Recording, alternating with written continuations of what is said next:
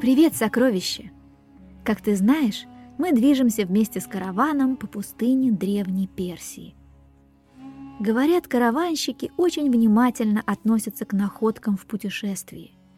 Ну, сам посуди, что можно найти в пустыне?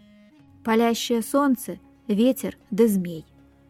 Поэтому каждая находка в пути воспринимается как знак судьбы. Недаром посылается тебе тот или иной предмет, он может иметь значение. Вот послушай сказку об одном Шахзаде, сыне Шаха, которому довелось найти... Стоп, стоп, стоп. Давай-ка начнем сначала. В далекие времена жил один падишах.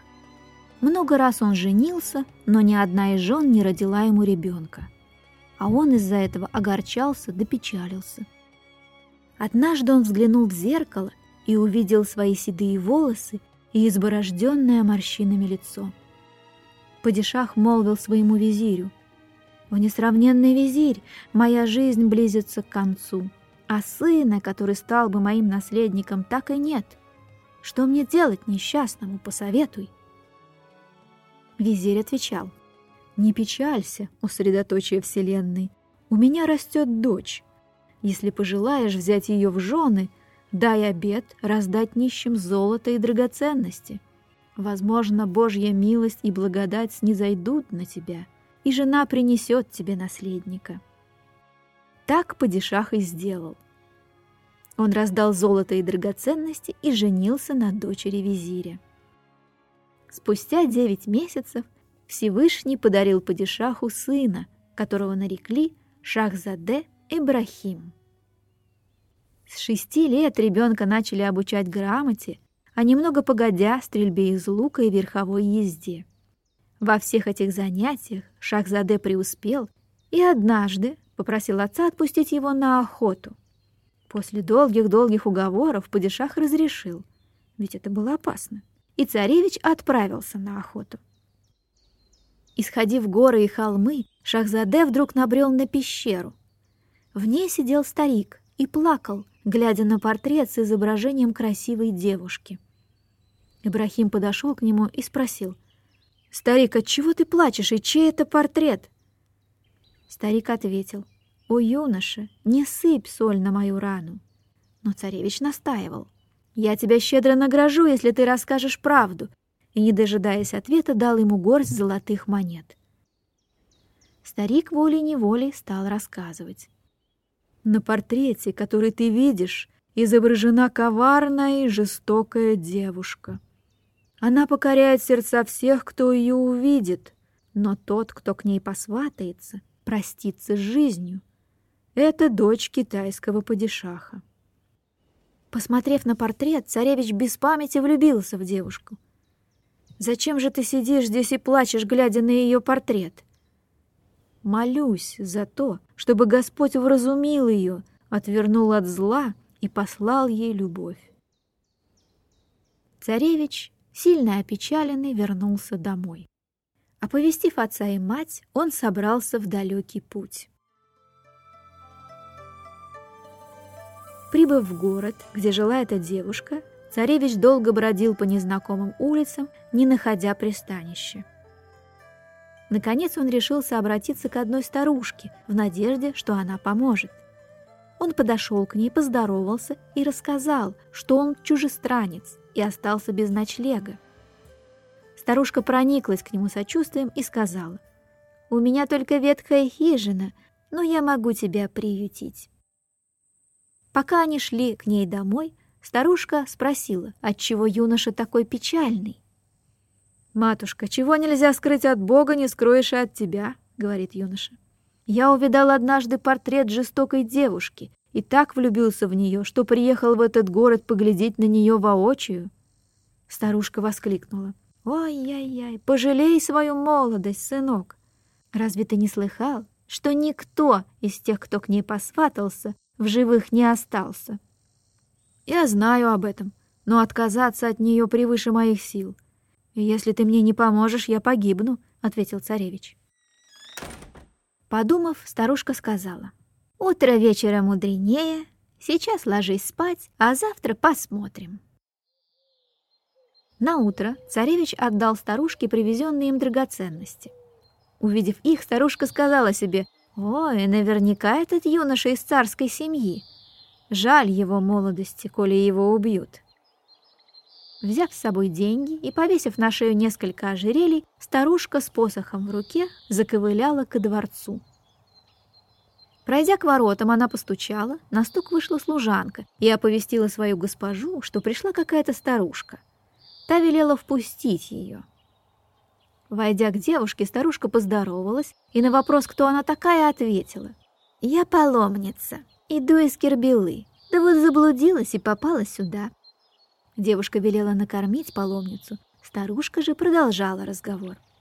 Почему же такая нежная и красивая девушка, как ты, до сих пор не замужем?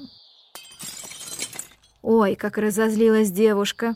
Она буквально пришла в ярость, даже ударила старушку по лицу. Но потом девушка пожалела о содеянном и молвила. «Матушка, извини меня, но в этом сокрыта великая тайна. Как-то мне приснился сон, будто я приняла обличье серны и пасусь на лугу. Вдруг появился олень и стал подле меня. Мы подружились, стали пастись вместе. Однажды копыта его провалилось в мышиную нору, и как он не бился, ногу освободить не мог. Я поскакала, принесла издалека воды во рту и вылила ее в нору. Освободила друга, и мы отправились дальше. Но неожиданно в норку провалилась моя нога. Мой друг в свой черед отправился за водой, но так и не вернулся. Тут я проснулась и поклялась себе, что буду убивать каждого сватающегося ко мне жениха, ибо убедилась, что все мужчины неверны. Выслушав рассказ девушки, старушка попрощалась и отправилась домой. Дома, увидев юношу, она сказала, «Не печалься, сынок, я узнала историю девушки и придумала, как ее покорить». Старушка поведала ему свой замысел и велела юноше выстроить баню и изобразить на ее стенах несколько картин. На одной — пасущихся газелей, самца и самку. На другой — застрявшего в норе оленя и серну, льющую в нору воду. А на третьей — застрявшую в норе серну. А на четвертой — подстреленного у родника оленя. Старушка объяснила — как только баня будет построена, девушка обязательно посетит ее и увидит эти картины. Юноша немедленно начал возводить баню. Он так старался, что через два месяца баня была готова. Слух о том, что некий иностранец построил баню, не имеющую себе равных в мире, быстро распространился по городу. Как только это известие дошло до жестокой девушки, она подумала, Схожу-ка и посмотрю баню. Приказала она, чтобы никто не смел выйти на улицу в день, когда она посетит баню. Войдя в баню, девушка увидела изображенные сцены и воскликнула. «Олень был невиновен!» И тотчас решила никого больше не убивать и, наконец, выйти замуж. Пришла пора появиться самому юноше. Вот что они придумали со старушкой. Он отправился ко дворцу и стал кричать «Я тот олень! Я тот олень!» После этих слов он убегал. Так он приходил ко дворцу три дня подряд и на третий день дал себя поймать стражникам принцессы. Шахзаде предстал перед принцессой, и та спросила, «Юноша, что ты делаешь здесь три дня? Объясни мне значение твоих возгласов».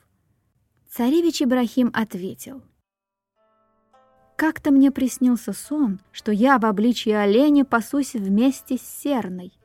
Внезапно моя нога провалилась в нору, а серна раздобыла воды и спасла меня.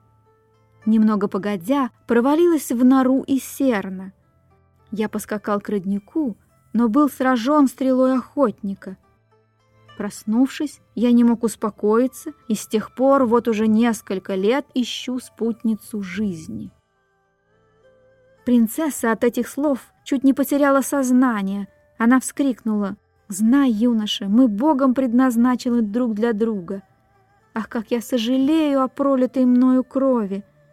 Я думала, что все мужчины неверны, ибо не ведала, что олень был подстрелен охотником. Узнав, что юноша из царского рода, девушка написала письмо отцу с известием о своем замужестве. Отец несказанно удивился, что его дочь, убив столько женихов, решила выйти замуж, но, узнав обо всем, предоставил ей самой решать. Тем временем отец царевича Ибрахима, отчаявшись от долгого ожидания, надел одежду нищего и отправился на поиски сына. Идя от города к городу, от деревни к деревне, наконец он достиг тех краев как раз в день свадьбы. Увидев толпы празднично одетых горожан, спешащих ко дворцу, он спросил прохожего о причине торжества. Прохожий ответил, «Сегодня день свадьбы дочери нашего падишаха, сына падишаха из Персии». Услышав такие слова, падишах отправился на свадьбу. Царевич Ибрахим взглянул на толпу гостей, сразу же узнал в нищем своего отца и бросился к нему – Обняв и поцеловав отца, он приказал провести его в баню, переодеть в царскую одежду, а затем повел к отцу своей нареченной. Оба падишаха обнялись, и началась свадьба, которая продолжалась семь дней. Потом Шахзаде построил новый дом старушки и щедро ее наградил. Некоторое время спустя царевич Ибрахим с женой и отцом отправились на родину – Шахзаде вместе с женой нашли пещеру, где сидел старик перед портретом. Увидев счастливых юношу и девушку, он возблагодарил Бога, который услышал его молитвы. Когда отец Шахзаде состарился, он передал трон и корону сыну. И с того времени царевич Ибрахим стал править страной. Вот такая сказка. Бывают находки, которые заставляют отправиться за тысячи километров от дома, испытывают человека на силу духа и приносят счастье. Смотри внимательно на те находки, которые появляются в твоей жизни. А на сегодня все. Пока. До следующей сказки в подкасте Наны.